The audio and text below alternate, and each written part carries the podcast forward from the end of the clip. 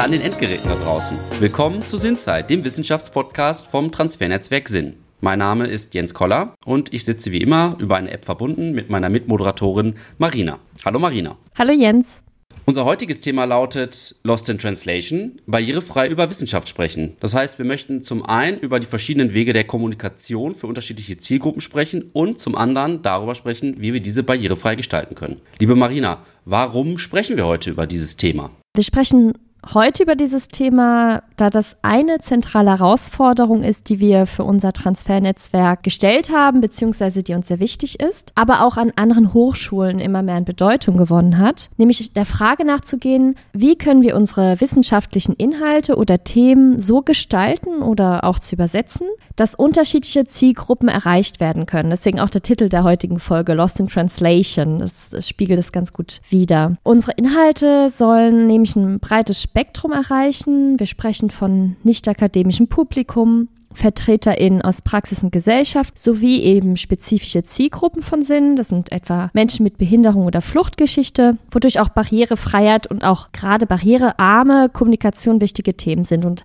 das hat man, denke ich, bei den letzten Podcast-Folgen von uns ja auch immer wieder gehört. Also ich erinnere zum Beispiel an Flucht und Vorurteil, unsere dritte Folge, das war ein Thema. Und generell, warum ist uns das Thema so wichtig? Warum machen wir heute eine Folge darüber? Wir beim Transfernetzwerk haben uns in Anspruch gesetzt, aufgrund der Themen und auch Ziele, die wir bei Sinn verfolgen, auch gesellschaftliche AkteurInnen zu adressieren und direkt einzubeziehen, die eben sonst in der Wissenschaftskommunikation häufiger unberücksichtigt bleiben. Und deswegen sprechen wir heute darüber, Jens. Ja, vielen Dank für diese kurze Einführung in dieses Thema, was ja für uns alle eine zentrale Rolle äh, spielt. Und ja, du hast es ja gerade schon so ein bisschen angedeutet. Wir werden uns heute sozusagen aus einer Binnenperspektive diesem Thema etwas widmen und haben uns deswegen zwei Gäste eingeladen. Beide sind in unserem Transfernetzwerk aktiv und beschäftigen sich auf unterschiedliche Arten und Weisen äh, mit diesem Thema. Und zum einen haben wir heute hier auch über die App verbunden Laura Verena Korsten, äh, die sich, ja, die unter anderem äh, professionelle Fachübersetzerin Übersetzerin ist und sich intensiv mit dem Thema leichte Sprache auseinandergesetzt hat. Und zum anderen Sine Malgatsch, die im Innovation Lab in Bochum arbeitet und ja, eine unserer Expertinnen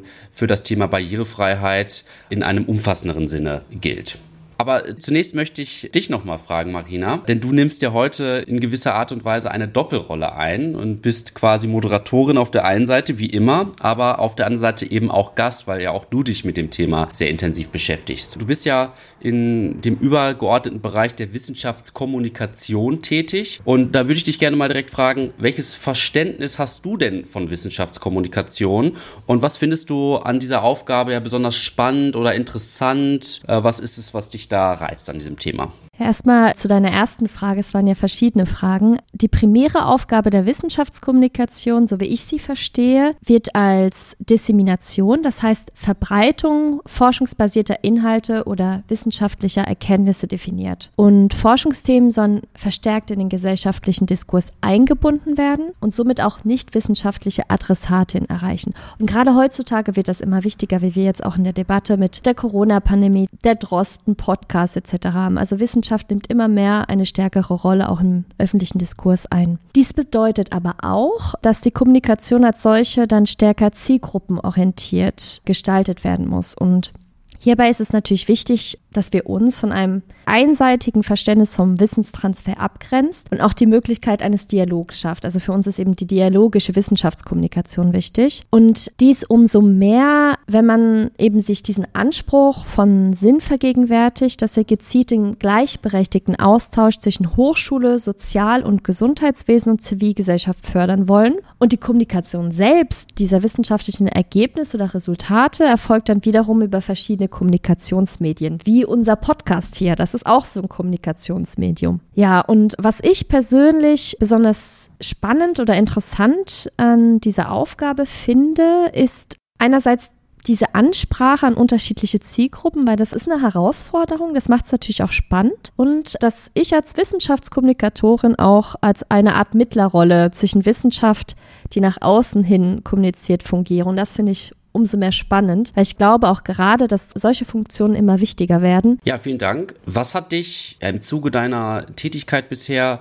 besonders überrascht? Also im negativen wie im positiven Sinne. Was, was gab es da für Dinge, wo du gesagt hast, wow, das hätte ich so nicht erwartet? Was ich jetzt persönlich als ein Erfolgserlebnis bezeichnen würde, ist, wenn die Themen in den Transferformaten, die wir bei Sinn einsetzen, nicht von der Hochschule gesetzt werden, sondern wenn sie das Ergebnis eines Austauschs mit Praxispartnerinnen waren über zum Beispiel aktuelle Fragestellungen. Und das ist jetzt nun mal seit dem Frühjahr 2020 die Folgen der Pandemie mit all ihren Belastungen und auch eben der Verstärkung sozialer Ungleichheiten, die es auch schon vorher gab. Und was ich persönlich als sehr gelungenes Beispiel des Wissenstransfers empfunden habe, ist die, also ich, ich sage jetzt ein Beispiel von vielen, ne? also wir haben noch ganz viele andere Sachen, ist die digitale Themenreihe Zeit der Pandemie Herausforderung Solidarität. Diese besteht eben darin, die aktuelle Situation vulnerabler gesellschaftlicher Gruppen, wie beispielsweise BewohnerInnen von Pflegeheimen oder auch wohnungsloser Menschen aus drei verschiedenen Perspektiven zu betrachten. Das finde ich gerade so spannend, diese drei Perspektiven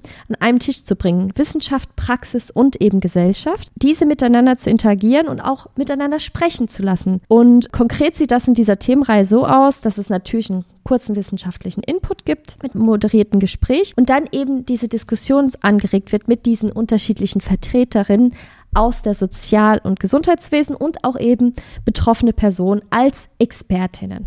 Ich würde jetzt auch noch mal gerne ja ein bisschen kritischer nachhaken, denn wissenschaftliche Inhalte und Forschungsergebnisse sind ja oft komplex, also gerade auch äh, wenn es jetzt um soziale Themen geht, weil da eben viele Dinge ineinander greifen, ineinander spielen. Was würdest du jetzt jemandem sagen, der sagt, ja, ähm, aber wenn man doch jetzt so Inhalte so runterbricht, jetzt beispielsweise auch auf leichte Sprache, geht da nicht auch viel einfach verloren? Auch das ja die Essenz dessen, was so wissenschaftliche Forschung und Arbeiten auch ausmacht?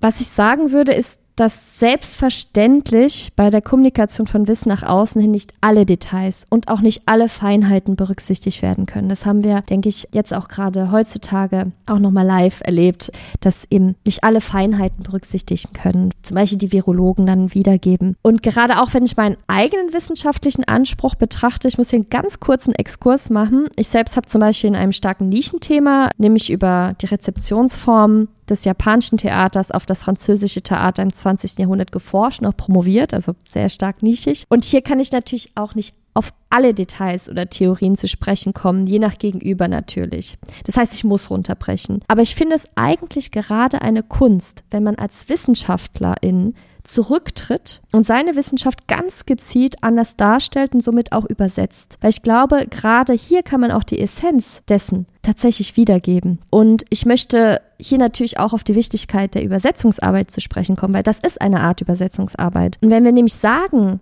dass Wissenstransfer die zielgerechtete Wiederverwendung des Wissens ist, kann hier innerhalb eines solchen Übersetzungsprozesses eigentlich nur gewonnen werden. Denn Wissenschaft soll zugänglich gemacht werden. Und Wissen muss somit übersetzt oder Zielgruppen und Adressaten orientiert vermittelt werden. Und es geht eben nicht nur um den schlichten Informationsfluss zwischen diesen verschiedenen Leuten, die in diesem Elfenbeinturm sitzen, sondern eben um diesen Übersetzungs-Transformationsprozess der Wissensinhalte. Genau, mit dieser Übersetzung der Inhalte meinst du ja nicht eine Übersetzung in eine andere Sprache, sondern tatsächlich genau. sozusagen eine Anpassung auf andere Zielgruppen oder so. Und wenn wir da von leichter Sprache sprechen, das ist ja auch etwas, was man dann übersetzen kann. Und äh, ich finde, das ist ein wunderbarer Zeitpunkt, hier Laura mit ins Gespräch zu holen. Laura, Marina hat ja einige Punkte schon erwähnt und, und, du bist ja als Übersetzerin in den Prozess der ja, Transformation, das, was Marina eben erwähnt hatte, eingebunden. Kannst du vielleicht unseren Zuhörenden kurz erklären,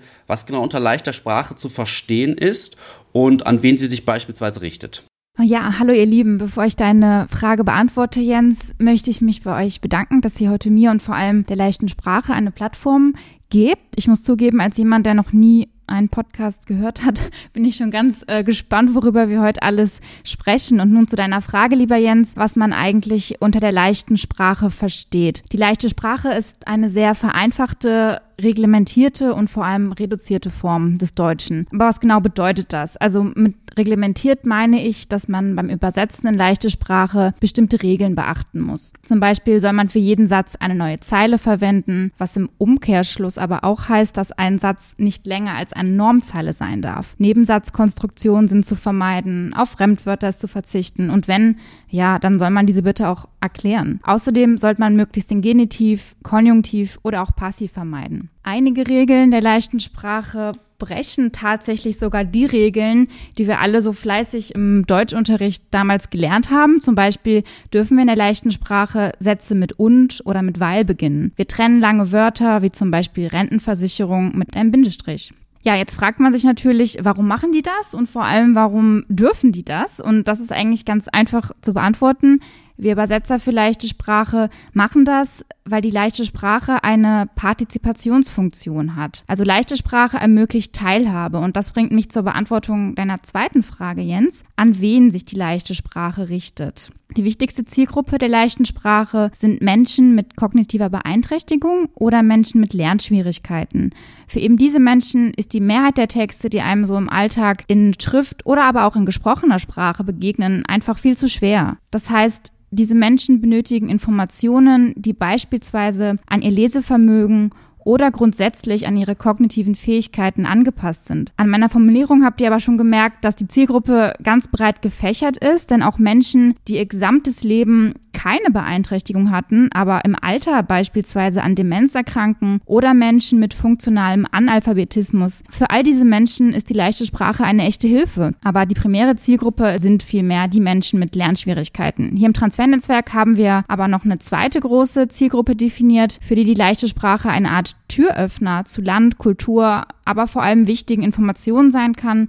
Und zwar sind das Menschen mit geringen Deutschkenntnissen, klassischerweise mit Flucht- oder Migrationsgeschichte. Laura, du bist ursprünglich Fachübersetzerin für Englisch und Spanisch und bei uns im Transfernetzwerk auch für den Schwerpunkt Internationales zuständig. Inwiefern kannst du bei der Übersetzung leichter Sprache von deinem beruflichen Hintergrund profitieren und was würdest du sagen, sind hier wichtige Parallelen und auch Unterschiede? Ja, also ich würde sagen, mein beruflicher Hintergrund ist Fluch und Segen zugleich. Also als Fachübersetzerin hat man irgendwann so einen automatisierten Prozess verinnerlicht, den ich stellenweise zwar auch auf den Übersetzungsprozess leichte Sprache übertragen kann, aber die Schwerpunkte liegen mitunter ganz woanders. In der Regel startet jeder Übersetzungsprozess mit dem Auftrag, worin eben der Auftraggeber äh, mir den Zweck der Übersetzung nennt. Aus dem Auftrag und der Textanalyse leite ich die Zieltextfunktion ab. Es gibt aber auch oft tagelange Recherchen zu Terminologie, Paralleltexten, vor allem im Bereich wissenschaftlicher Übersetzungen, also von wissenschaftlichen Texten. Aber im Prozess denken wir natürlich auch an unsere Zielgruppe. Also für wen übersetzen wir eigentlich? Wie muss ich formulieren? Welche Wörter muss ich wählen, damit mein Leser, also mein Rezipient mich versteht? Aber ich habe das Gefühl, beim klassischen Übersetzen, also zum Beispiel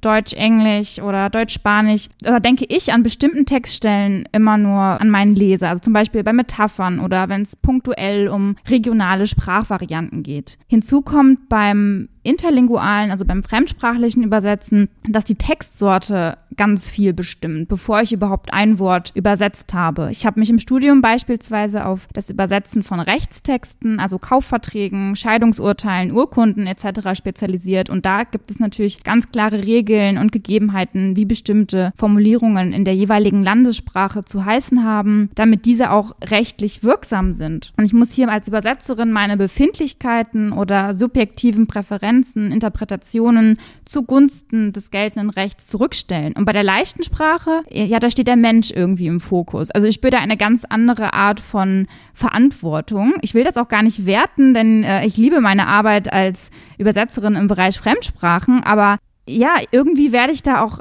von extrem vielen äußeren Faktoren bedingt und eingeschränkt, von Vorgaben des Auftragsgebers, von Kollegen, von Standards, von Hilfsmitteln. Und im Vergleich dazu ist meine Arbeit bei der leichten Sprache erstmal nur ganz stark von den Menschen bedingt, die meine Texte lesen, also von meiner Zielgruppe. Und mit der Zielgruppe da stehe ich auch in ganz engem Kontakt. Und ähm, die überwiegend positiven Reaktionen, die ich bekomme, die gehen mir unglaublich nahe, weil man das Gefühl hat, einen echten Mehrwert zu leisten. Und jetzt fragen sich vielleicht einige, wieso ich zwingend im Austausch mit den Menschen stehe, für die ich übersetze. Das ist so zu erklären, dass ein Text in leichter Sprache eben nur dann als leichte Sprache gilt, wenn er von Menschen mit Lernschwierigkeiten geprüft und abgesegnet wurde. Und das ist auch ein wichtiger Unterschied zum ursprünglichen Übersetzen, denn während ich in meiner Englisch- oder Spanisch-Übersetzung so vor mich hin übersetze und irgendwann ähm, stolz mein fertiges Produkt an den Auftraggeber oder an den Kunden liefer, da befinde ich mich bei der leichten Sprache in so einem verstärkt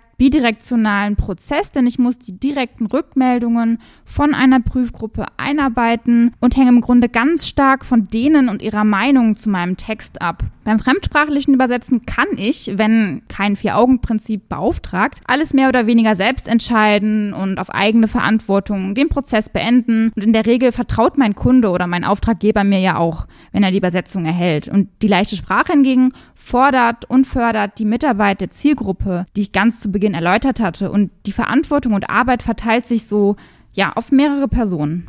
Also hat sozusagen leichte Sprache als, als Übersetzung auch immer einen partizipativen Ansatz für alle äh, unsere Zuhörenden. Ja, das ist ein Thema, was immer wieder hier bei uns Einzug in den Podcast findet, weil es eben viele Themen berührt. Vielleicht kannst du, Laura, nochmal so ein, zwei Sätze in leichter Sprache äh, unseren Zuhörenden mal sagen, dass wir einfach mal eine Vorstellung, ein Gespür dafür kriegen, wie leichte Sprache sich anhört oder anfühlt.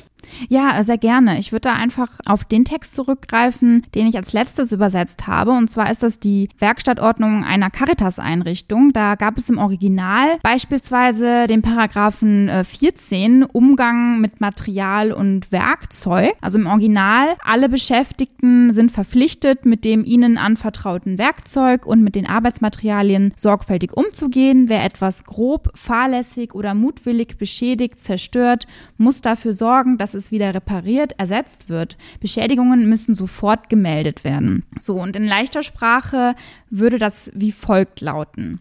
Behandeln Sie das Arbeitsmaterial in der Werkstatt gut. Seien Sie vorsichtig mit dem Werkzeug. Machen Sie nichts absichtlich kaputt. Wenn etwas kaputt geht, sagen Sie sofort Bescheid.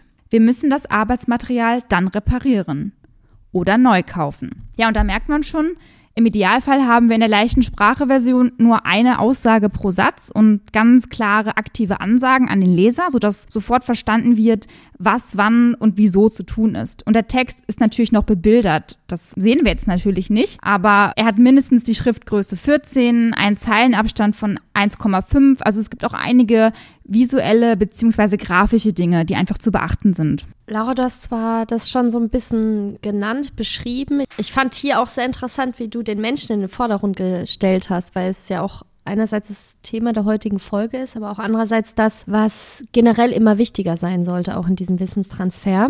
Was war denn, also in deiner bisherigen Erfahrung, die größte Herausforderung bei der Übersetzung von wissenschaftlichen beziehungsweise sprachlich teilweise komplexeren Inhalten in eben leichte Sprache? Du hast ja gerade Beispiele genannt, aber was war für dich eine Herausforderung?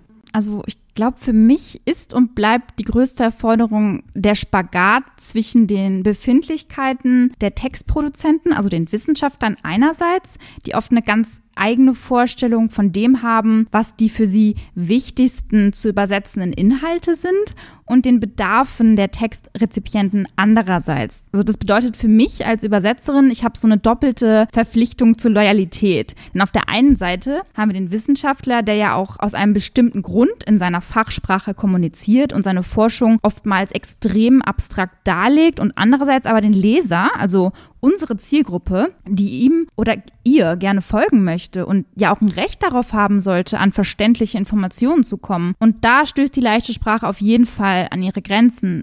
Aber im selben Atemzug möchte ich sagen, dass es gar nicht der Anspruch der leichten Sprache ist, pauschal alles zu übersetzen. Das können wir zum jetzigen Zeitpunkt auch gar nicht, denn es gibt viel, viel mehr Bedarf, als dass es überhaupt Übersetzerinnen gibt. Also das, was mich aktuell noch stört, ist, dass wir uns immer noch viel zu stark nach dem richten, was das Gesetz für unsere Zielgruppe in leichter Sprache vorsieht, nämlich pauschal Behördendeutsch zu übersetzen. Ich finde, das ist aber jetzt wirklich meine ganz persönliche Meinung. Es ist wichtiger oder interessanter, die betroffenen Menschen auch mal zu fragen, hey, hey, was möchtet ihr denn eigentlich gerne lesen? Was interessiert euch? War das nur als kleinen Impuls? vielen Dank, Laura, in den ja, Einblick in die leichte Sprache und was diese ausmacht. Das ist aber nur ein Teil von Barrierefreiheit oder wenn wir über Barrierefreiheit sprechen. Und deswegen möchte ich jetzt gerne Sinem äh, mit ins Gespräch holen. Äh, liebe Sinem, du beschäftigst dich ja schon seit längerem mit den Voraussetzungen von Barrierefreiheit, warst ja unter anderem auch mitbeteiligt an unserer Broschüre, die sich mit ja, der Umsetzung barrierefreier Veranstaltungen in der Hochschule beschäftigt. Würde ich mal ganz gerne allgemein fragen, welche Punkte sind dir besonders wichtig, wenn du an Barrierefreiheit gerade im Kontext von Hochschule denkst? Ja, danke Jens. Also wenn ich an Barrierefreiheit im Hochschulkontext denke, dann bedeutet Barrierefreiheit vor allem unsere Arbeit auf Zugänglichkeit und Nutzbarkeit einzurichten. Vor allem bedeutet das für mich auch besondere Hindernisse abzubauen und dadurch eine gewisse Selbstbestimmtheit zu erreichen. Dementsprechend ist auch Inklusion für uns ein wichtiger und auch ein wesentlicher Bestandteil in unserer Arbeit. Unter dem Begriff Inklusion verstehen wir die volle und gleichberechtigte Teilhabe am gesellschaftlichen Leben von benachteiligten Personenkreisen, in dem Falle äh, von Menschen mit Beeinträchtigung. Ich selbst beschäftige mich in meinem Arbeitsalltag mit den Themenschwerpunkten Diversity und Disability. In unserer Arbeit wollen wir einen gelungenen Transfer von innovativen Ideen und Konzepten von der Hochschule in die Gesellschaft und vor allem auch in die Praxis dadurch zugänglich und nutzbar machen. Wir gestalten im Hochschulkontext verschiedene Veranstaltungsformate, die zielgruppenorientiert sind, die partizipativ sind und vor allem konzipieren wir auch Transferaktivitäten wie beispielsweise Vortragsreihen oder wie du eben gerade auch schon erwähnt hast, Handreichungen, Broschüren, Wegweiser für Studierende mit Beeinträchtigung, aber auch wie man ähm, barrierefreie Veranstaltungen planen und durchführen kann. Ähm, mich würde jetzt hier nochmal zum Interesse an diesem Thema interessieren, also zu deinem Interesse an diesem Thema, Sinem. Seit wann und warum beschäftigst du dich schon intensiver mit den Themen Barrierefreiheit und Inklusion? Du hast das Wort auch Diversity, Disability Studies gesagt. Wie bist du dazu gekommen? Ja, also ich selbst bin mit einer schweren Augenerkrankung auf die Welt gekommen. Ich wurde mit Retinitis pigmentosa mhm. geboren.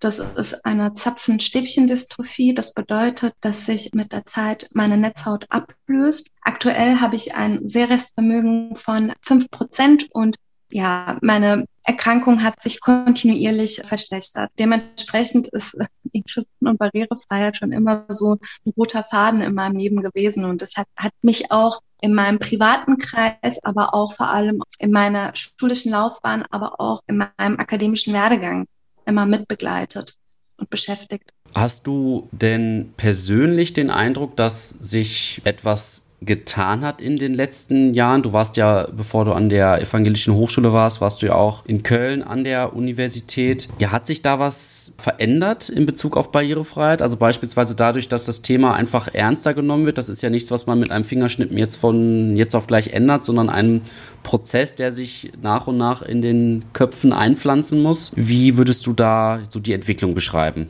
Ja, das ist eine gute Frage, Jens. Und mir fällt es ein bisschen schwer, diese Frage zu beantworten, weil ich mich sowohl in meinen privaten Kreisen als auch in meinen akademischen Kreisen immer mit Personen und ExpertInnen äh, bewegt habe, die schwerpunktmäßig mit diesen Themenbereichen immer Berührungspunkten hatten. Ich kann diese Frage wirklich nicht beantworten. Also meines Erachtens gibt es definitiv eine Entwicklung, aber es müsste noch mehr gemacht werden.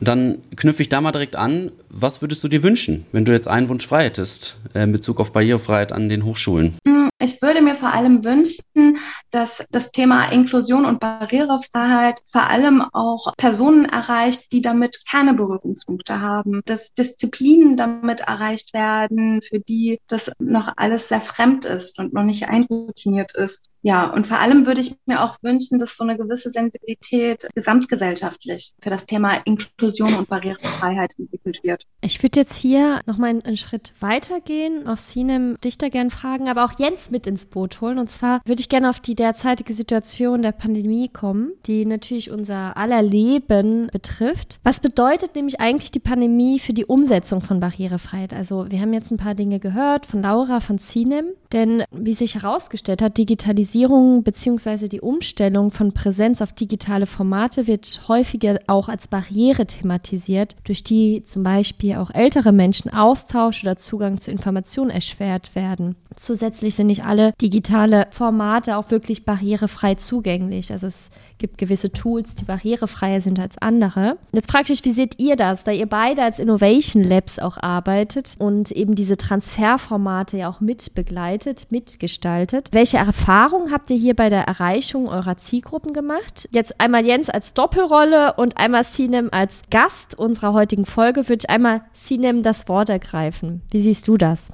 Also als Organisatorin von unterschiedlichen Veranstaltungen wie Vortragsreihen, Symposien, aber auch Seminaren finde ich, dass die Online-Option einen Vorteil hat. Wir konnten dadurch mehrere Menschen erreichen. Wir konnten dadurch Menschen aus unterschiedlichen Regionen erreichen, die wir beispielsweise in Präsenzveranstaltungen nicht erreichen konnten. Dementsprechend ist das meines Erachtens definitiv ein Vorteil. Ich persönlich hatte als sehbeeinträchtigte Person Startschwierigkeiten, was die Nutzung von Online-Plattformen anbelangt, weil mir einfach die Schulung und die äh, Weiterbildung diesbezüglich gefehlt hat. Also ich glaube, man muss da abwägen und ich glaube, da gibt es auch keine pauschale Antwort. Es hat sowohl Vorteile als auch Nachteile, was die Online-Nutzung anbelangt. Hm. Du sprichst natürlich auch auf eure Veranstaltung an, die sehr erfolgreich ist und rege besucht wird. Jens, hast du da noch was hinzuzufügen oder zu ergänzen? Ja, also ich sehe das auch so wie Cinem. Es hat natürlich insofern viele Vorteile, weil beispielsweise Menschen, die nicht so mobil sind, nicht eben in die Hochschule oder zu einem Veranstaltungsort kommen können, jetzt ganz bequem von zu Hause aus teilnehmen können. Das hat natürlich schon Vorteile. Ich sehe es aber auch so wie Cinem, dass diese Vorteile sind schon hart erkämpft. Ja, man hat gerade am Anfang der Pandemie gemerkt, so jetzt haben wir alle Zoom irgendwie mal ein bisschen ausprobiert und dann funktioniert das auch so. Und dann sagen wir, kommt mal alle zu unserer Veranstaltung über diesen Link, klickt den einfach mal an. Aber man muss sich immer wieder darüber bewusst werden, dass auch das Barrieren aufbaut und man muss eben immer stetig versuchen, diese Barrieren auch weiter abzubauen, indem man beispielsweise gute Anleitungen schreibt dazu, nochmal äh, vielleicht ein kleines Tutorial-Video dreht, wie so etwas funktioniert, wie man sie von YouTube auch beispielsweise kennt. Und das sind einfach Dinge, mit denen man ja sich immer wieder beschäftigen muss, wo man sich immer wieder auch hinterfragen muss, immer wieder auch bei der Zielgruppe nachhaken muss. Hey, hat das bei dir gut geklappt? Und wenn ja oder wenn, na, wenn nicht, warum hat das nicht gut geklappt? Und das versuchen umzusetzen. Deswegen ist das erstmal neutral zu betrachten und ähm, man muss aber aufmerksam bleiben. Was würdet ihr denn beide sagen? Könnte oder sollte man die Veränderungen, die wir jetzt auch gerade gesehen haben, den Wechsel von Präsenz auf digital oder eben die Durchführung von Hybridveranstaltungen in die Post-Pandemie-Zeit mitnehmen, um Barrierefreiheit zu verbessern? Wir haben nämlich ja auch gerade die Vorteile gesehen und auch gesehen, was getan werden muss, um hier die Barrierefreiheit zu verstärken. Also du hast ja gesagt, ein paar Leitfäden erstellen, dass man eben die Personen, die das nutzen, auch zur Hand nehmen soll. Wie seht ihr das? Ich kann ja gerne mal anfangen. Ja, definitiv sollte man verschiedene Dinge, die wir jetzt in der Pandemie erprobt haben, mitnehmen. Auch das wird ein Prozess sein, in dem man nach und nach erforschen muss, welche Dinge sich dann auch weiterhin eignen, wenn es wieder Präsenzveranstaltungen gibt. Das lässt sich jetzt pauschal nicht so beantworten, aber ich denke, wir müssen systematisch auswerten, welche Formate und welche ja, digitalen Zugänge haben sich bewährt und die sollten auch Einzug finden in zukünftige Präsenzveranstaltungen. Durch Evaluation zum Beispiel. Genau. Mhm. Mhm. Da würde ich gerne noch kurz ergänzen. Also ich stimme Jens vollkommen zu und meiner Erfahrung nach haben sich zum Beispiel die vortragsfreien Disability Studies, die wir bereits seit eineinhalb Jahren planen und umsetzen, bewährt, das in eine Hybridveranstaltung äh, mitzunehmen und auch in unserer Broschüre Veranstaltungen barrierefrei planen und durchführen, äh, gibt es nochmal Indizien dafür, wie man Hybridveranstaltungen planen kann, weil die Broschüre sich gleichzeitig sowohl für Präsenzveranstaltungen als auch für Online-Veranstaltungen sehr gut eignet. Ja, dann würde ich hier auch äh, vielleicht gerade mal Bewerbung im eigenen Sinne machen. Wann ist denn die nächste Veranstaltung von eurer Vortragsreihe? Also ich weiß, wir hatten äh, hier auch im Podcast äh, Janina Orosova als Gast. Also die auch im Podcast war, aber eben auch bei eurer Veranstaltung. Wann ist der nächste Themenabend und äh, welches Thema steht da an? Am 17. Juni 2021 findet der dritte Vortrag statt mit Michael Xander, Altern aus Sicht der Disability Studies. Liebe Laura, liebe Sinem, wir kommen langsam zum Ende unserer Sinnzeit. Ich schaue auf die Uhr und es bleibt uns noch eine Frage übrig, die ich euch natürlich jetzt gerne stellen würde. Und zwar, mit welchem Menschen wäre es eurer Meinung nach sinnvoll, Zeit zu verbringen? Wen sollten unsere HörerInnen kennenlernen? Laura, bitte sehr. Wen würdest du unseren Hörerinnen ans Herz legen? Ja, also ich persönlich würde sehr gerne Zeit mit Frida Kahlo verbringen, wenn sie denn noch leben würde. Oder sich zumindest mit ihr zu beschäftigen, finde ich sinnvoll, weil sie einfach so eine wahnsinnig beeindruckende Frau gewesen ist. Eine Frau, die es geschafft hat, ihr Leben und ihr persönliches Leid in Kunstwerke zu übertragen. Also in gewisser Weise ist das dann auch eine Übersetzung und eine sehr gelungene, wie ich finde. Ja, vielen Dank. Äh, Frida Kahlo ist mir auch ein Begriff. Und Sinem, wen würdest du gerne unseren Hörern ans Herz legen? Ich muss gerade ein bisschen schmunzeln und bin auch gerade so ein bisschen überrascht, weil mir, also ich finde die Frage sehr spannend und mir ist ad hoc auch der Name Frida Kahlo in den Sinn gekommen, weil Frida Kahlo auch ihre Werke und ihre Stärke mich immer inspiriert haben. Also ich bewundere die Frau sehr und hätte sie noch gelebt, dann hätte ich gerne mit ihr Zeit verbracht. Also Laura, ich finde es sehr schön, dass wir da auf einem gemeinsamen Nenner sind. Das ist jetzt wirklich ein großer Zufall. Ich hätte es jetzt nicht gedacht. Sie haben sich nicht abgesprochen, auch wenn es jetzt so wirkt. Nein.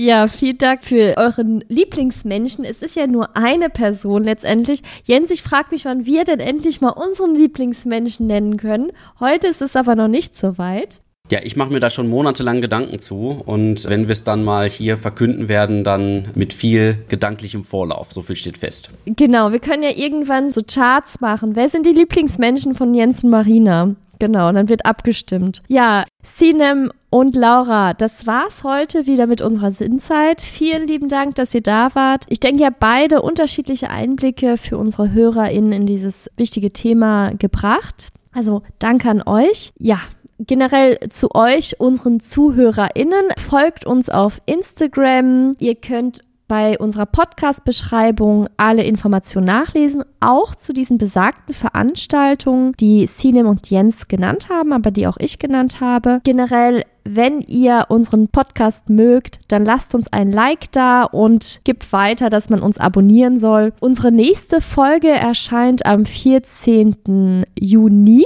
Wir sprechen mit Johannes Mertens aus Versorgungsbrücken statt Versorgungslücken über Smells Like Team Spirit. Spiritualität in Organisation des Sozial- und Gesundheitswesens. Und was es damit auf sich hat, könnt ihr dann in der nächsten Folge hören. Bis dahin wünsche ich euch eine gute Zeit und nutzt eure Zeit sinnvoll. Tschüss. Tschüss. Tschüss. Danke euch. Mach's gut. Tschüss. Danke euch.